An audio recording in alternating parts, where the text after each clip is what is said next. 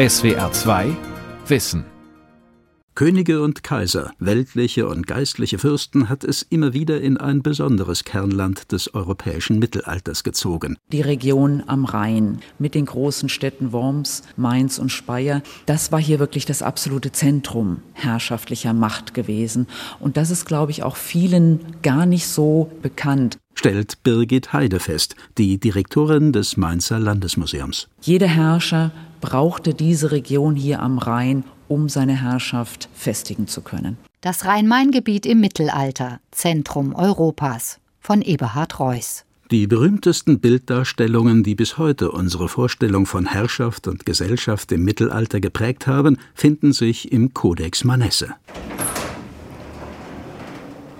Aus dem Tresor im vollklimatisierten Tiefenmagazin hebt Karin Zimmermann diesen größten Bücherschatz der Universitätsbibliothek Heidelberg. Der Codex Manesse ist in jeder Hinsicht ein gewichtiges Werk. Wiegt ungefähr sechs Kilo. Ich sage jetzt mal, im Vergleich zu der Bedeutung ist es schon auch ein schweres Stück Geschichte und Literatur. Der Codex Manesse, die große Heidelberger Liederhandschrift, ist vor 700 Jahren auf Pergament geschrieben und gemalt worden. 6000 Verszeilen Lyrik mit 138 Bildminiaturen der Ritter, Minnesänger, Hofleute und Edeldamen – geordnet nach deren gesellschaftlichem Rang. Das erste Blatt zeigt auch gleich Kaiser Heinrich VI. als Herrscher und als Poet. Von Kaiser Heinrich sind im Codex Manesse tatsächlich zwei Lieder mit mehreren Strophen überliefert. Und man sieht es ja auch sehr schön an dem Bild im Codex Manesse. Er hat diese Schriftrolle im Arm, die also quasi dafür steht, dass er jetzt hier als Dichter auch abgebildet ist. Und er hat tatsächlich gedichtet. Der Codex Manesse inspiriert bis heute unser Kopfkino vom Mittelalter, stellt Karin Zimmermann fest, die Leiterin der Handschriftenabteilung der Heidelberger Universitätsbibliothek. Der Codex Manesse hat tatsächlich das Mittelalterbild von Generationen geprägt, würde ich sagen. Also es gibt kaum ein Schulbuch, in dem es nicht Bilder aus dem Codex Manesse gab.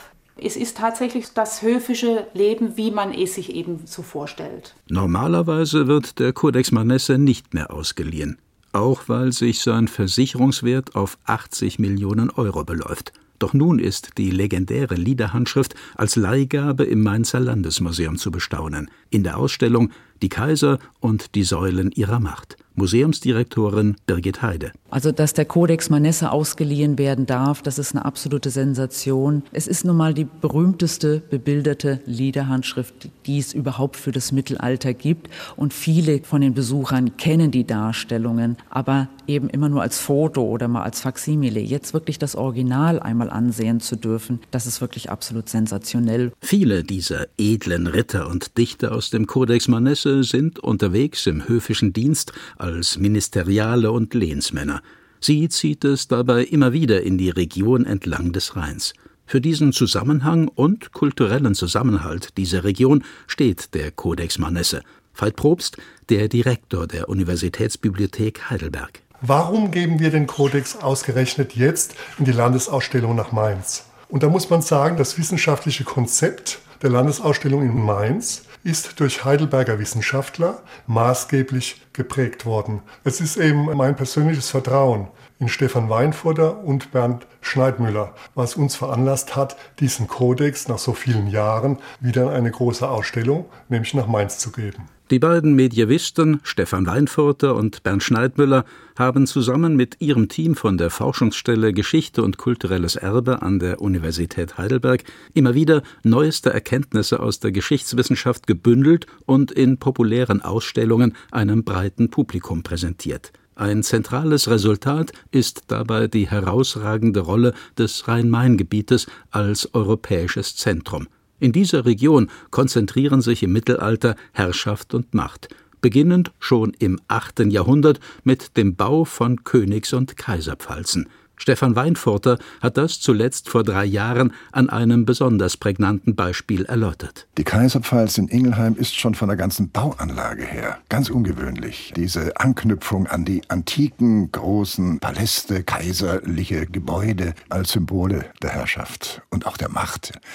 Die kaiserliche Herrschaft wurde über das Reich verbreitet durch die Person des Herrschers. Und deshalb muss der Herrscher sein Reich bereisen. Er muss da sein. Geographie, Architektur, Baugeschichte und schriftliche Überlieferung ergänzen sich zu einer ziemlich konkreten Vorstellung davon, wie Herrschaft im Mittelalter funktioniert hat. Das wollte Stefan Weinfurter zentral für das Rhein-Main-Gebiet in einer Ausstellung zeigen. Dafür braucht man natürlich Animationen, man braucht Filmdarstellungen, man projiziert dann diese Gebäude über die Mauerreste, die man noch hat, darüber und plötzlich hat man schlagartig eine Vorstellung davon, wie großartig diese Räume waren, ihre Wirkung gewesen sein muss. Stefan Weinfurter hat seinen Traum von dieser Ausstellung nicht mehr verwirklichen können. Am 27. August 2018 ist der renommierte Historiker in Mainz gestorben. Sein Freund und Kollege Bernd Schneidmüller hat das Projekt fortgesetzt und vollendet, als Netzwerker, in Wirkverbünden, ganz ähnlich wie im Mittelalter und bis heute. Es ist wichtig, dass wir diese Ausstellung ganz deutlich mit dem Namen von Stefan Weinfutter verbinden. Er war derjenige, der schon sehr früh von Wirkverbünden gesprochen hat und die auch in seinem Leben praktiziert hat. Es war für uns eine Freude und auch ein Vermächtnis, auf den Spuren von Stefan Weinfutter diese Ausstellung weiterentwickeln zu können und dass wir auf Zeit genau das zeigen können, was in diesem Wirkverbund an Rhein, Main und Neckar erwachsen ist. Der Bestand an Relikten aus dem Mittelalter wird kaum noch durch neue Funde ergänzt. Doch das, was an Objekten vorhanden ist, lässt sich bewahren und aufarbeiten für ganz neue Fragestellungen. Hier ist kein Zahnarzt damit beschäftigt, Zahnstein zu entfernen. Hier arbeitet Restaurator Hans-Peter Schnellbecher mit einem Ultraschallmeißel und entfernt Korrosionsstellen an einer sehr alten Bronzetür. Man sieht es an der einen oder anderen Stelle, die also sehr hellgrün ausstrahlt. Das ist also eine krankhafte Patina, die sofort behandelt werden muss. Wenn man die nicht behandelt, dann geht es in relativ kurzer Zeit so stark über, dass also richtig große Schäden entstehen, Lochfraß und so weiter. Und da bleibt von dem Objekt nicht mehr viel übrig. Bei dem Objekt handelt es sich um die Goldene Pforte, einen massiven Türflügel aus patinierter Goldbronze. 2,40 Meter hoch, knapp einen Meter breit. Ein legendärer Fund anno 1845 in der Albanschanze im Süden der Stadt Mainz geborgen von Bauarbeitern, die das Bronzetor sogleich mit Spitzhacke und Spaten in Einzelteile zerlegten, um das Metall zu Geld zu machen. Der linke Türflügel ist erhalten geblieben und wird aufgrund der Ornamente auf ein Alter von 2000 Jahren geschätzt. Birgit Heide, die Direktorin des Mainzer Landesmuseums. Es ist eine so hervorragende Arbeit, dass sie mit Sicherheit hier auch in Mainz entweder im römischen Theater oder in einem Tempel angebracht gewesen ist, also wirklich als Tür in einem sehr herausragenden, wichtigen öffentlichen Gebäude gewesen ist. Die goldene Pforte ist in der Nähe des ehemaligen Klosters St. Alban gefunden worden. Wäre es nicht auch denkbar, dass sie dort eingebaut war? In karolingischer Zeit und damit 700 Jahre jünger als bislang geschätzt? Ein Fall für die Wissenschaftler am Zentrum für Archäometrie der Mannheimer Reichs-Engelhorn-Museen. Die haben schon die Himmelsscheibe von Nebra und die Gebeine der heiligen Editha untersucht. Für SWR2 Wissen haben wir das Mannheimer Labor besucht. Beim Messvorgang rauscht die elektrische Kühlung des Röntgenfluoreszenzgerätes. Der Röntgenstrahl trifft von unten schräg auf die Probe, die eben in diesem speziellen Behälter sich gleichmäßig verteilt hat und wird vom Detektor aufgefangen. Und liefert Roland Schwab ein Spektrogramm der Metallproben aus der Goldenen Pforte von Kloster St. Alban in Mainz. An drei Stellen sind 100 Milligramm Bronze aus dem Torflügel ausgebohrt worden. Zwei Monate dauerten die Untersuchungen. Jetzt steht zumindest fest, woher das Bronzemetall der goldenen Pforte stammt. Roland Schwab, der wissenschaftliche Direktor des Mannheimer Zentrums für Archäometrie. Was wir definitiv sagen können, dass es was Lokales ist. Wir können das praktisch über die isotopische Zusammensetzung des Bleis, das da teilweise verwendet worden ist, das entspricht unserem rheinischen Schiefergebirge, sprich unserer Eifel. Und nicht aus Italien, wie bislang vermutet worden war.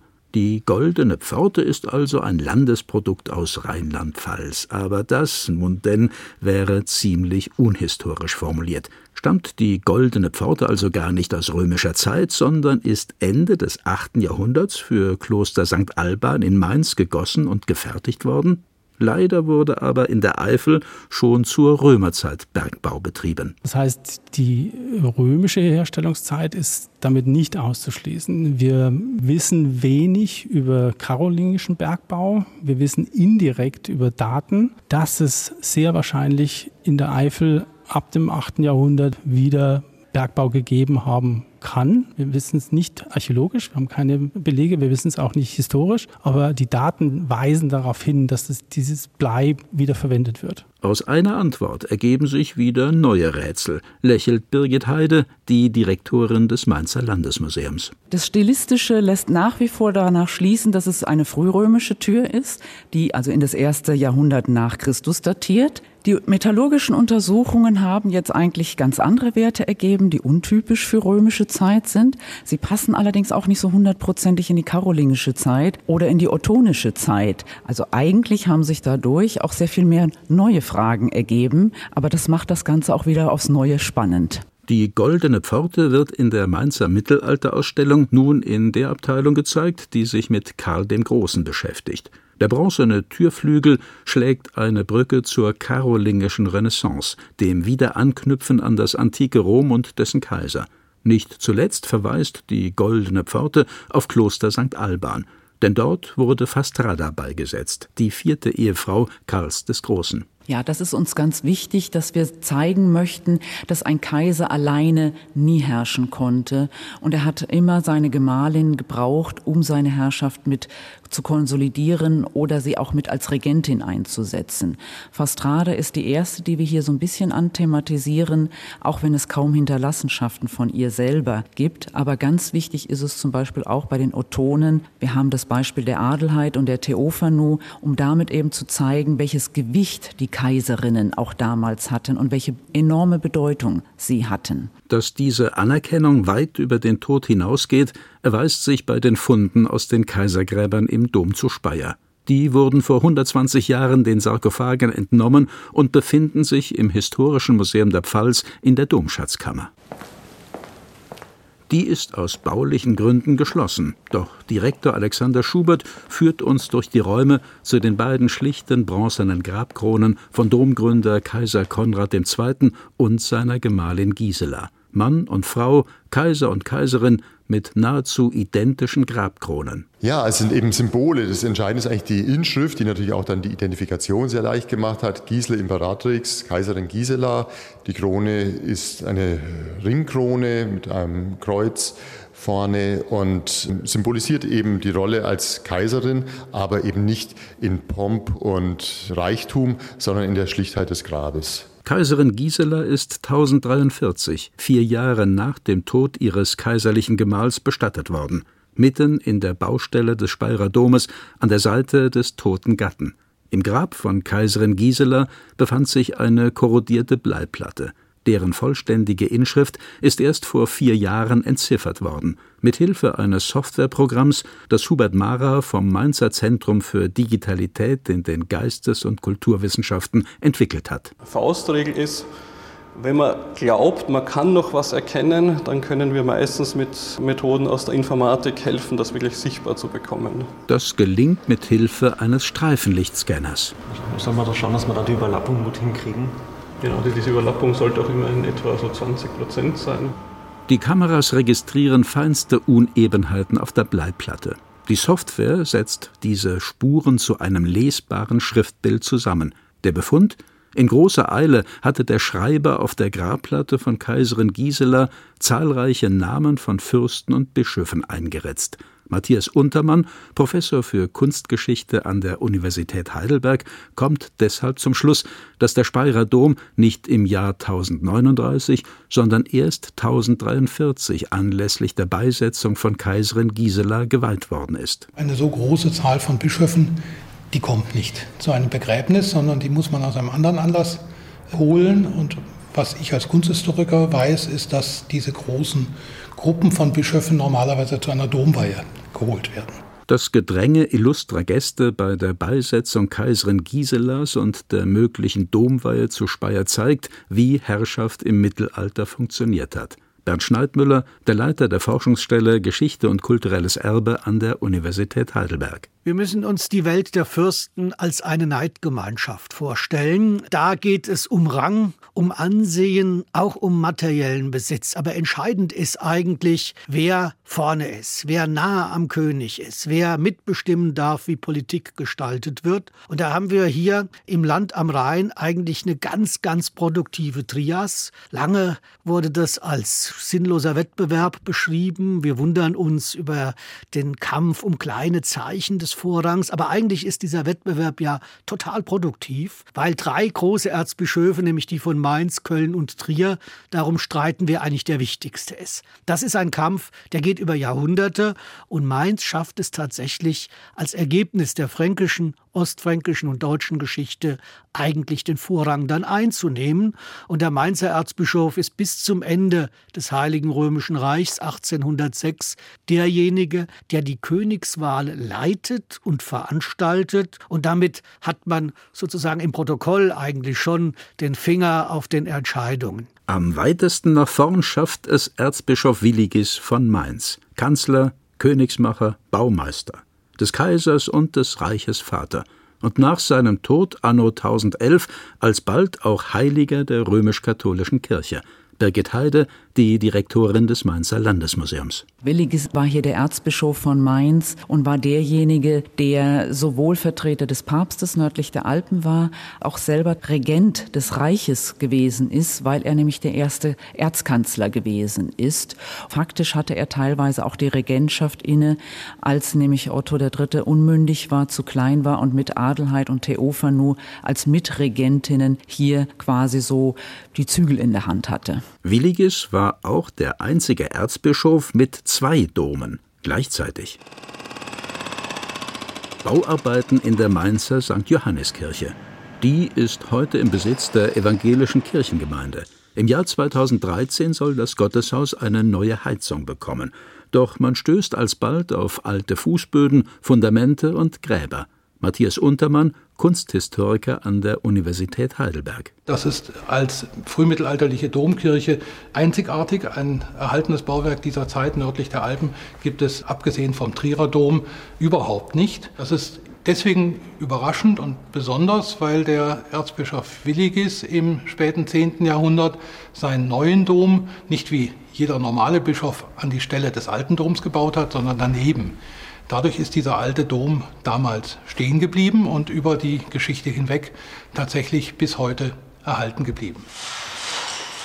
Ganz hoch hinaus will eine Generation nach Erzbischof Williges die aus dem Rheingau stammende Familie der Salier. Auf dem Gipfel der kaiserlichen Macht angelangt, nehmen die salischen Herrscher im 11. Jahrhundert den größten Kirchenbau der Christenheit in Angriff, den Dom zu Speyer zu Ehren der Jungfrau Maria und als kaiserliche Grablege zugleich das Symbol von Herrschaft über den Tod hinaus. Domführer Felix Leinemann. Ja, ich finde das unheimlich ergreifend. Dieser riesige Dom für eine Stadt, die damals nur 2.000 bis 3.000 Einwohner hatte.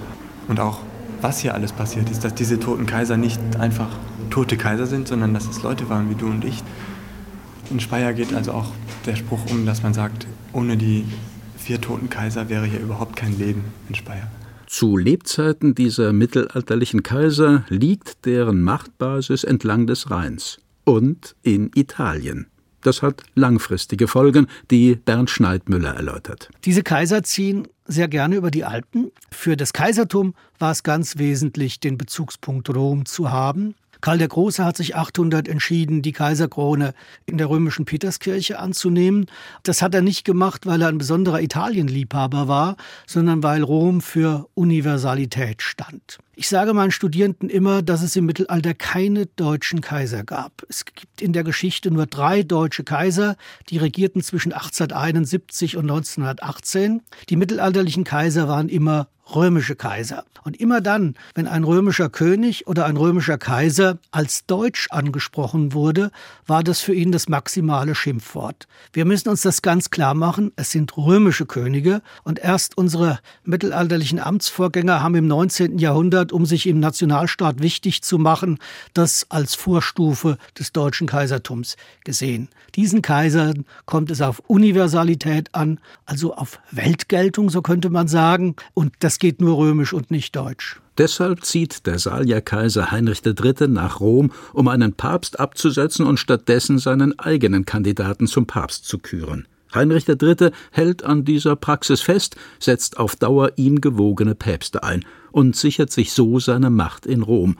Doch der Kaiser stirbt früh, so dass sein Sohn und designierter Thronfolger zum Spielball mächtiger Interessen wird. Als gekrönter Kaiser Heinrich IV. muss er in Canossa beim Papst um Absolution betteln.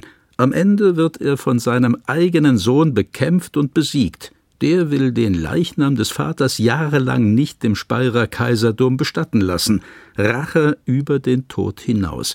Ja, das hört sich an wie das Drehbuch einer sehr erfolgreichen TV-Serie über ein Fantasy-Mittelalter bestätigt Birgit Heide, die Direktorin des Mainzer Landesmuseums. Im Grunde genommen ein Game of Thrones, wo man auch immer wieder sieht, dass die Kaiser von sich aus alleine nie herrschen konnten, sondern sie brauchten immer Verbündete, Netzwerke, genau wie in heutigen Zeiten. Also es hat sich eigentlich an diesen Strukturen zu heute nicht viel geändert. Im Grab des Canossa-Kaisers hat sich ein Ring befunden. 22 Gramm reines Gold, darin eingebettet ein Saphir und drei Zuchtperlen. Ein Schmuckstück, das neun Jahrhunderte später Bundeskanzler Helmut Kohl gerne seinen Staatsgästen zeigt. Diese Anekdote hat der unlängst verstorbene Altbischof Anton Schlembach 1990 im Südwestfunk verraten nach dem Besuch von Michail Gorbatschow und seiner Ehefrau Raisa Gorbatschowa im Speyerer Kaiserdom. Raisa hat natürlich mit dem Ring gespielt und sich immer den Ring an den Finger gesteckt, das gehört auch dazu. Also Margaret Thatcher hat das damals gemacht. Nicht? Und äh, ich kann mir vorstellen, dass das also in den Fingern juckt, wenn eine Dame also einen schönen alten tausendjährigen Ring sieht.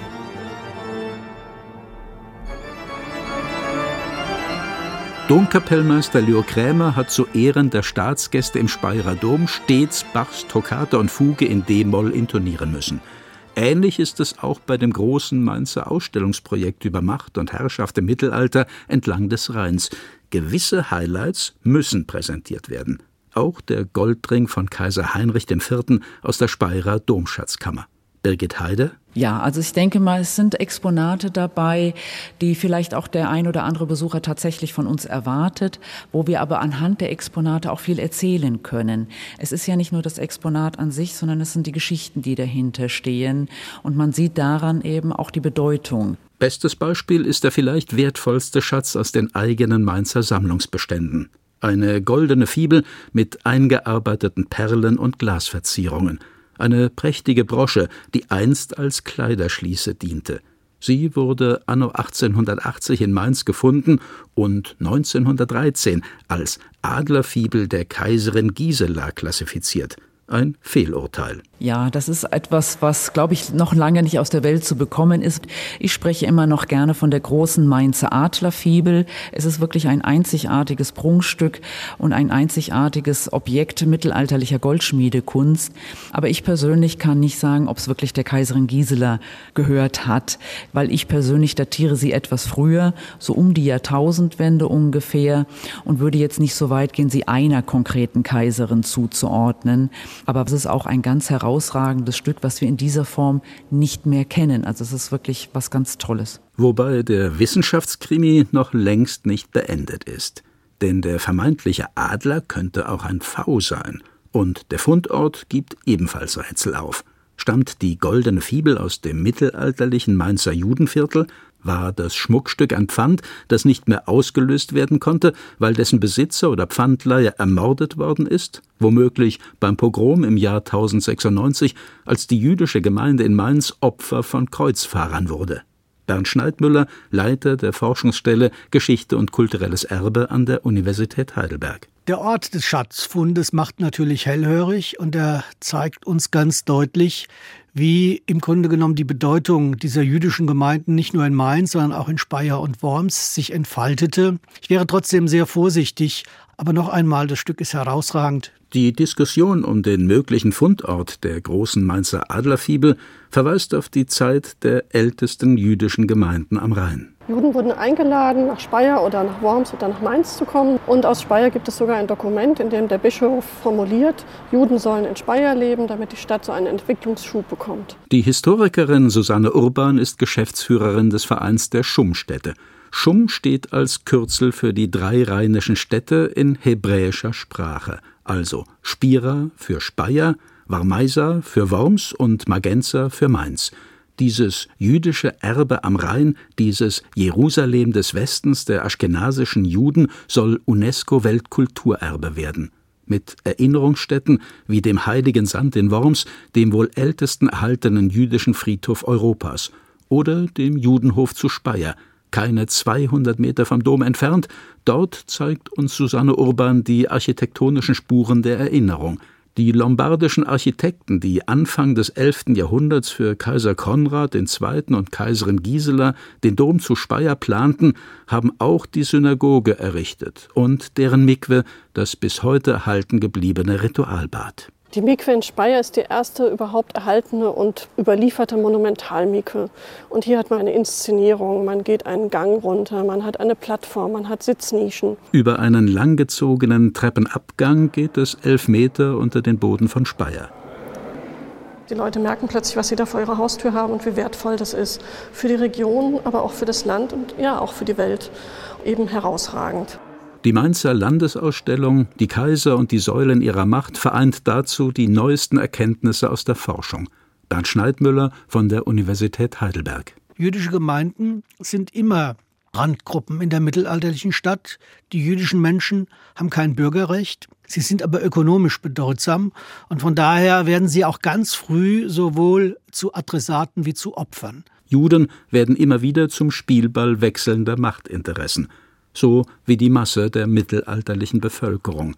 Das ist die Fußnote, die zu all den prächtigen Exponaten in der Mainzer Landesausstellung hinzugedacht werden muss, wenn es um die Kaiser und die Säulen ihrer Macht entlang des Rheines geht. Wir müssen ganz deutlich sagen, dass die Masse der Bevölkerung weit mehr als 90 Prozent keinerlei Anteil, keinerlei Partizipation an der politischen Willensbildung hatten. Deshalb wäre es auch völlig falsch, aus unserem demokratischen Bewusstsein heraus Mittelalter neu zu definieren. Wir müssen einfach diese Unterschiedlichkeit aushalten. Die Säulen der Macht, das sind die ganz oben. Aber es gibt ja schon mittelalterliche Gesellschaftsbilder, die sagen, das Volk, das sind die Steine auf dem Fußboden, über den die Mächtigen hinwegtrampeln. Das ist ein sehr schönes Bild, dass diese Menschen eigentlich den Mehrwert erarbeiten, durch den die Herrschaft der geistlichen Säulen, der weltlichen Säulen und der Könige und Kaiser überhaupt erst ermöglicht wird. Die Welt verstehen. Jeden Tag.